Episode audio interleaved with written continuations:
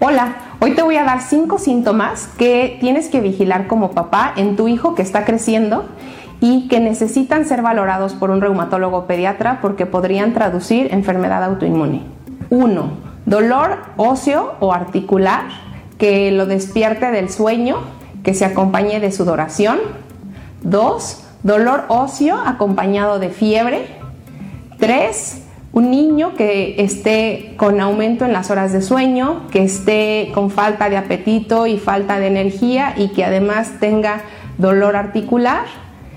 Cuatro, pérdida de cabello, eh, eritema malar o alguna lesión cutánea y además tenga dolor articular.